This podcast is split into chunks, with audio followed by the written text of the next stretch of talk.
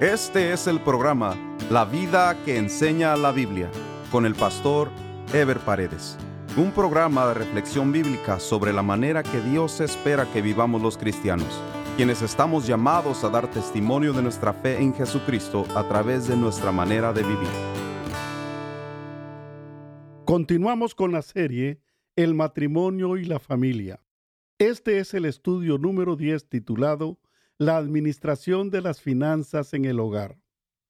No existe hogar en el mundo donde no haya habido algún problema familiar derivado de las finanzas. Se tengan o no se tengan los recursos económicos, siempre habrá necesidad de hacer una buena administración de los recursos de la familia. El problema no es la cantidad de dinero que se tenga, puede ser poco o puede ser mucho. El problema es la administración que se haga del mismo. El problema principal de las parejas, ya sea en las relaciones de noviazgo o en las relaciones matrimoniales, es que las personas buscamos siempre una pareja que llene nuestras expectativas y al no cumplirse las mismas, empiezan nuestros conflictos en la relación. Hay una premisa que debe tenerse en la mente y en la conciencia antes de iniciar cualquier relación. Esa es que la verdadera satisfacción en la vida no puede venir de ningún hombre ni ninguna mujer. Por eso la primera y más importante relación que debemos iniciar en la vida es con Dios nuestro Creador a través de Jesucristo nuestro Salvador. Por eso los creyentes, antes de iniciar una relación sentimental, debemos encontrar primero la satisfacción plena de nuestra vida en Jesucristo, para que entremos a la relación matrimonial ya con nuestras expectativas llenas y emprendamos el matrimonio con la disposición de bendecir y compartir lo que Dios nos ha dado con la pareja que hemos escogido. Cuando conocemos a Dios y tenemos comunión genuina con Él, entramos en satisfacción, estamos llenos y sólo así estamos en capacidad de iniciar o desarrollar una relación, pues no estamos esperando que la pareja nos dé la felicidad, sino que buscamos a alguien para compartir la felicidad que ya tenemos en Jesucristo. Si iniciamos nuestra relación con satisfacción, entonces tendremos la tranquilidad y la sabiduría para compartir y administrar nuestros gastos. La Biblia nos habla de la importancia de vivir con contentamiento con lo que tenemos y también de no desarrollar una ambición hacia las cosas materiales o el dinero. Dice la Biblia en 1 Timoteo capítulo 6 versículos del 6 al 10, pero gran ganancia es la piedad acompañada de contentamiento, porque nada hemos traído a este mundo y sin duda nada podremos sacar. Así que, teniendo sustento y abrigo, estemos contentos con esto. Porque los que quieren enriquecerse caen en tentación y lazo, y en muchas codicias necias y dañosas, que hunden a los hombres en destrucción y perdición. Porque raíz de todos los males es el amor al dinero, el cual codiciando algunos extraviaron de la fe y fueron traspasados de muchos dolores. La Biblia no condena la obtención legítima y necesaria de dinero, ni mucho menos el trabajo honrado para obtenerlo. Lo que la Biblia condena es la avaricia y el deseo de obtener bienes materiales para satisfacer su bienestar, el cual lleva a muchos que lo obtienen a la ambición, al engaño, a buscar formas ilícitas o al endeudamiento. Dios promete bendecir y prosperar espiritual y materialmente nuestras vidas pero como producto de nuestra obediencia a Dios y de nuestro trabajo o negocio honrado, y no como una actitud de avaricia, como dice Hebreos 13:5. Sean vuestras costumbres sin avaricia, contentos con lo que tenéis ahora, porque Él dijo, no te desampararé ni te dejaré. No es que Dios no quiera nuestro bienestar y comodidad material, pero Dios que conoce todas las cosas, sabe de la temporalidad, imperfección y vanidad de las cosas materiales. Él sabe que la felicidad y realización de la persona y la familia está en buscar primeramente el reino de Dios y su justicia, pues todas las demás cosas vendrán por añadidura, como dijo Jesucristo en Mateo 6:33. Mas buscad primeramente el reino de Dios y su justicia, y todas estas cosas os serán añadidas. Un principio fundamental para la familia es la vida de contentamiento y satisfacción con las cosas que se tienen, pues las mismas son suficientes para nuestra sustentación y desarrollo. Pues fiel es Dios quien sabe de qué tenemos necesidad y proveerá siempre para nuestro sustento. Filipenses 4:19 dice, Mi Dios pues suplirá todo lo que os falta conforme a sus riquezas en gloria en Cristo Jesús. Fue Dios quien estableció la familia y quien estableció el trabajo para la sustentación y bienestar. La Biblia nos insta a cumplir responsablemente como padres ante nuestra familia. Y para eso existe el trabajo y la remuneración legítima que éste produce. Quien no se esfuerza para trabajar y proveer para su familia está en abierta desobediencia a Dios, como lo establece 1 Timoteo 5:8, que dice: Porque si alguno no provee para los suyos, y mayormente para los de su casa, ha negado la fe y es peor que un incrédulo. El manejo de las finanzas en un hogar debe verse desde dos principios fundamentales. El primero, como hemos dicho, es el contentamiento y el segundo es la administración. El primero tiene que ver con nuestra actitud hacia el dinero y nuestra valoración de los bienes materiales y el segundo con la administración propiamente dicha en cuanto a la distribución y gasto del dinero en el hogar. Dios sabe que cada persona en lo individual o como familia necesita los elementos mínimos para la subsistencia y el desarrollo. El sustento que se refiere a la alimentación y el abrigo, que se refiere al vestido y techo para vivir. Quiere decir que si una familia dispone de estos elementos, tiene lo más importante y por lo tanto debe haber satisfacción en ese hogar. El esfuerzo de los padres por la provisión para su hogar debe centrarse en la obtención de sustento y abrigo, y todo lo demás que se quiera tener debe ser sin afán, sin ansiedad, sin avaricia. El otro aspecto es de carácter práctico y se refiere a la buena administración de los recursos que se tengan. Una familia puede tener pocos ingresos económicos y vivir una vida agradable y satisfactoria producto de una buena administración. Por otra parte, una familia que no sabe administrar sus recursos económicos, ninguna cantidad de dinero, por mucho que sea, le va a alcanzar. Veamos algunos principios para la administración de las finanzas en el hogar. Número uno, la disciplina respecto al nivel de ingresos.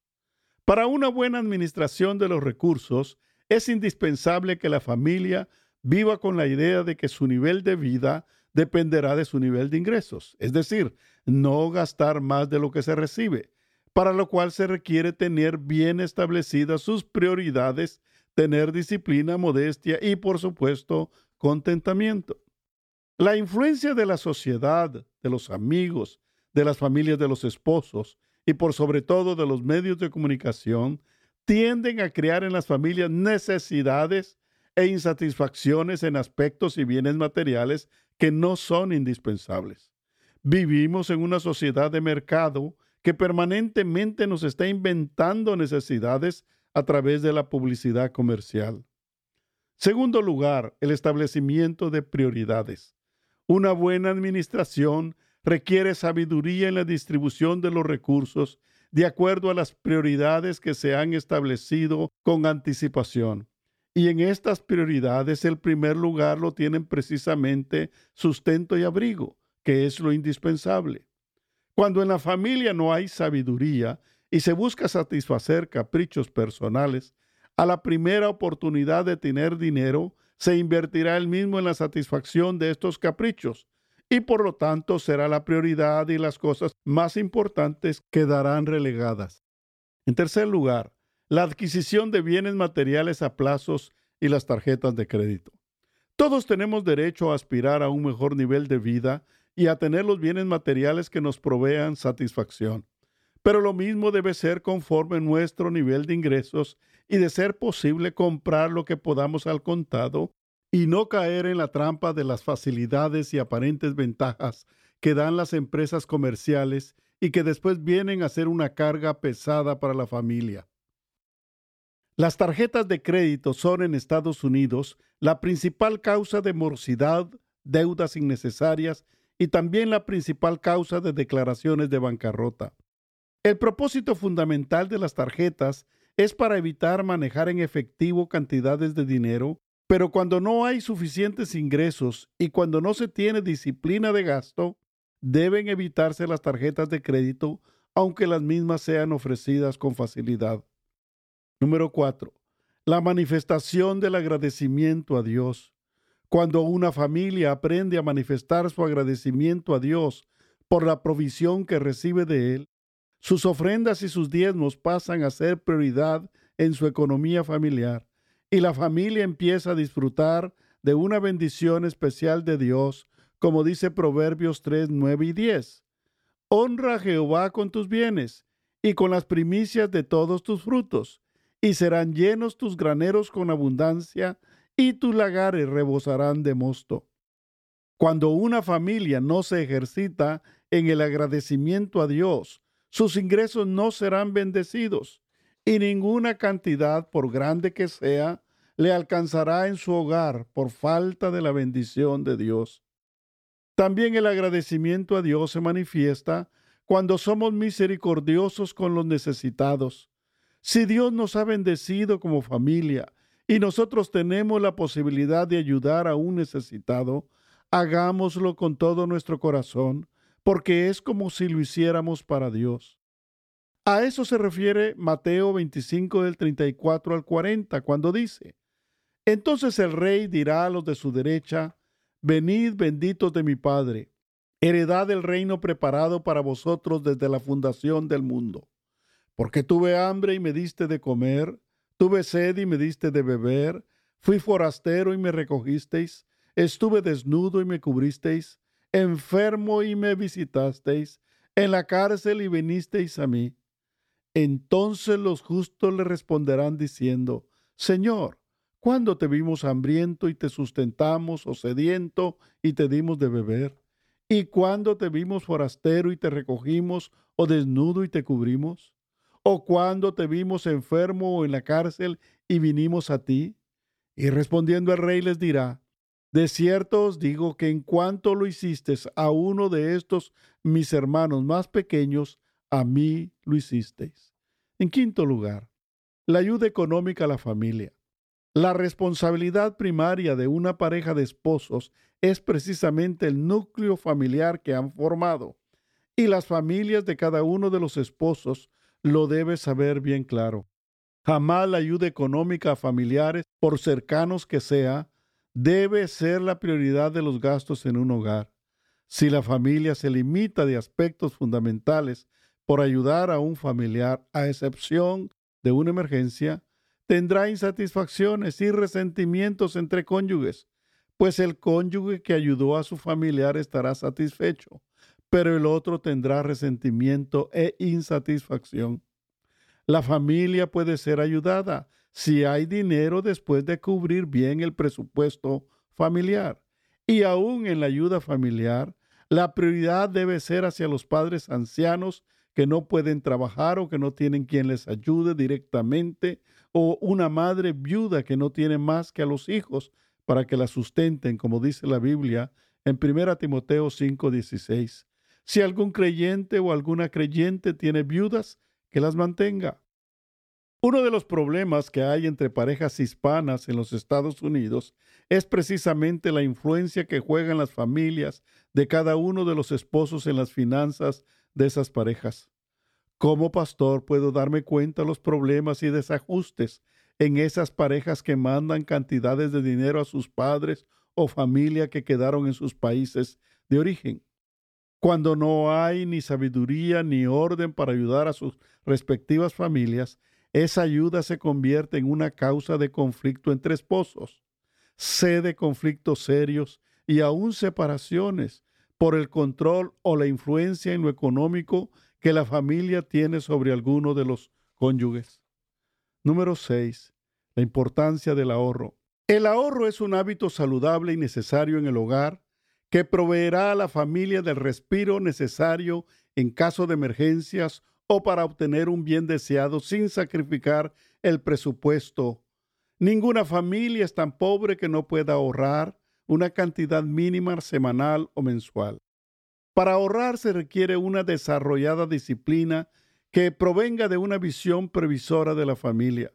Por poca que sea la cantidad que se ahorre, la misma producirá el hábito y la costumbre saludable que es de mucha bendición para muchas familias que lo practican. Para ahorrar hay que determinar una cantidad dentro del presupuesto familiar y ya sea que se guarde en casa o en el banco, ese dinero se tiene como que si no existiera, pues servirá para una necesidad o emergencia familiar. Número 7. Cuando los dos esposos trabajan. Hay que saber que cuando los hijos están pequeños, es bueno que los padres les dediquen atención completa, por lo cual es aconsejable que la esposa no trabaje fuera de la casa, al menos durante los primeros siete años de vida del niño pues es la etapa fundamental de la vida donde el papel de la madre es insustituible. Pero si hay necesidad de trabajar, debe ser en tiempo parcial para que su prioridad sea la atención del infante, ya que lo que dejemos de darle a nuestros hijos en esa edad nunca lo podremos recuperar. Aunque los dos esposos trabajen, deben tener una cuenta conjunta para administrar su dinero al fin y al cabo ya no son dos, sino uno. Y eso también aplica para el manejo de las finanzas. No importa quién gane más dinero, el mismo es de los dos y juntos lo deben administrar como un solo fondo y bajo un mismo presupuesto. Cuando los esposos tienen cuentas separadas y manejan su dinero por separado, no se desarrolla la unidad y armonía familiar y en cambio se están dando las condiciones para una desintegración familiar. La pareja debe administrar mutuamente los fondos conforme a un presupuesto, pero también siendo flexibles para las necesidades individuales de cada miembro de la pareja. Número 8. La importancia de un presupuesto familiar. Un presupuesto es indispensable para la administración de los recursos en el hogar. El hogar es como una institución organizada que funciona con ingresos y salidas, y ninguna institución humana puede funcionar adecuadamente sin un presupuesto en donde se estimen equilibradamente los gastos que se realizan de acuerdo a los ingresos que se reciban y en base a las prioridades establecidas. Para que una familia tenga salud financiera, es indispensable que se gaste menos de lo que se gana, y esto solo será posible considerando todos los elementos anteriores y formulando con ellos un presupuesto familiar. El presupuesto es un instrumento que contiene las prioridades de la familia.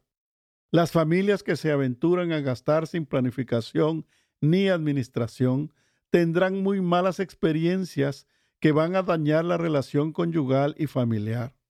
Lucas 14:28 dice, porque ¿quién de vosotros queriendo edificar una torre no se sienta primero y calcula los gastos, a ver si tiene lo que necesita para acabarla?